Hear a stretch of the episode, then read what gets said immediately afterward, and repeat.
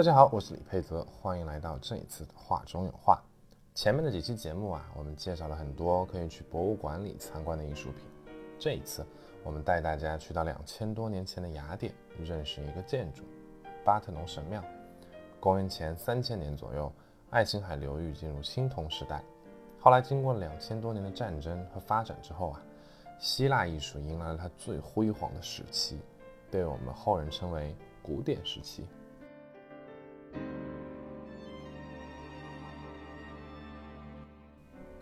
巴特农神庙便是建造于这段时间，它简洁、恢宏、大气，是古典建筑的重要代表。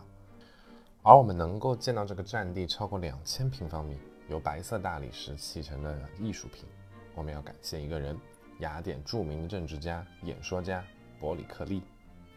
可能很多人知道这个名字是通过伯里克利改革，但他的贡献不只限于民主政治，还要在对文化艺术的推动上。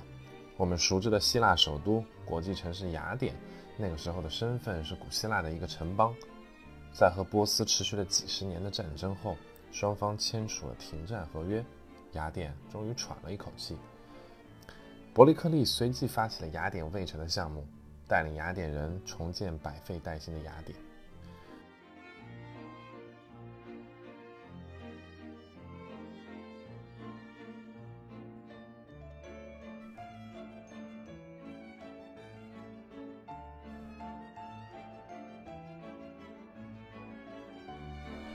整个雅典卫城建立在一个升起的平台上，比周围的房子要高出不少。巴图的神庙就是这个项目的一部分，于公元前447年开始建造。这里就不得不提到雅典的守护神，也是宙斯的女儿雅典娜。就像希腊神话里的人物总有不同寻常的出场方式，比如爱神维也纳是从海中诞生的，酒神狄俄尼索斯是从宙斯的大腿出生。而我们的主角雅典娜是从宙斯的脑袋里蹦出来的，自然继承了天神的智慧。除了代表智慧，她还是战争之神，长矛和盾是标配，可谓是文武双全。所以呀，她可以在和海神波塞冬的比赛中胜出，成为雅典的守护神，也就不奇怪了。巴特农神庙便是雅典人民用来祭祀他们的守护神雅典娜的神庙。同时，也是向希腊的其他城邦和敌国表现自己的力量和气势。现在，我们回到神庙本身，看看它在艺术上究竟有什么特别之处？为什么会被称作古希腊建筑的最高成就呢？首先，它是一个多立克柱式的围柱式建筑。简单的说，它采用了一种古希腊非常常见的神殿式样，由门廊和柱子环绕内殿。并且柱子采用古典建筑最常见的三种柱式之一的多利克柱式，相比另外两种常见的柱式艾奥尼和科斯林柱式，多克利柱式最为简洁，由一个圆形和一个方形的顶部构成，没有多余的雕花或图案，所以也显得最为庄严。比如罗马的斗兽场共分为四层，多克利柱式便被用于最下面一层，依次向上才采用另外两个。更有装饰性的柱式。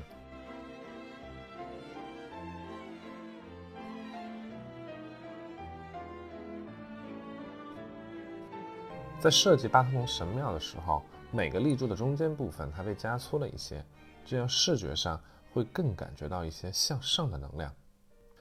此外，建筑师还做了调整，以达到最终视觉上的完美。比如神庙底座和顶部平直的部分，其实都是微微向上拱起的；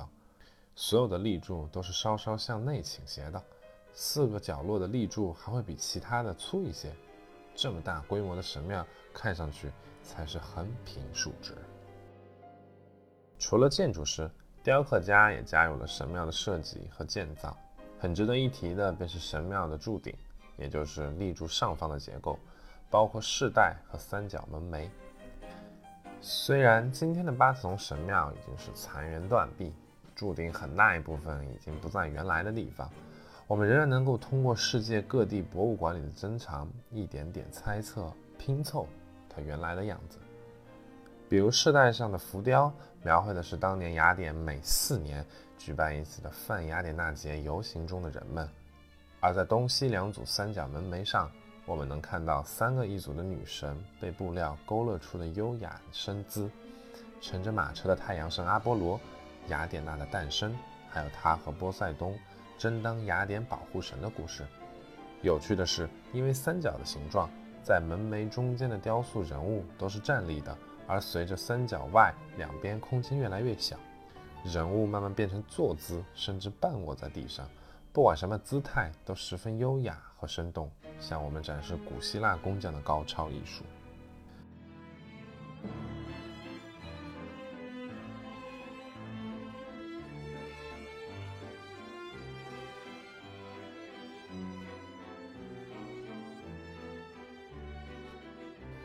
当然，既然是祭奉雅典娜的神庙，一定少不了雅典娜的雕像。古希腊的雕刻大师费迪亚斯。曾设计雕刻了手持长矛和盾牌的雅典娜的雕像，只可惜早已被毁坏。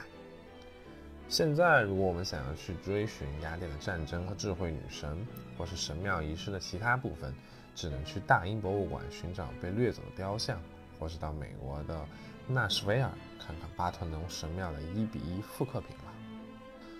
在巴特农神庙建成后，希腊文明又经过了一段时期的辉煌，便慢慢走向了没落。但是它对罗马人甚至是现代西方文明的影响不言而喻。古典时期的建筑也不断出现在各个时期的画家的画中，特别是文艺复兴和新古典主义时期，比如文艺复兴大师拉斐尔的雅典学院，和之前节目里介绍过的雅克·路易·大卫的荷拉斯兄弟之室。在今天，世界各地的很多建筑，像是银行、政府用楼、博物馆等等等等，也都是按照古典时期建筑的样式建造的。下次旅游的时候，不妨在不同的城市找找巴特农神庙相似的结构或者元素吧。我们下期再见。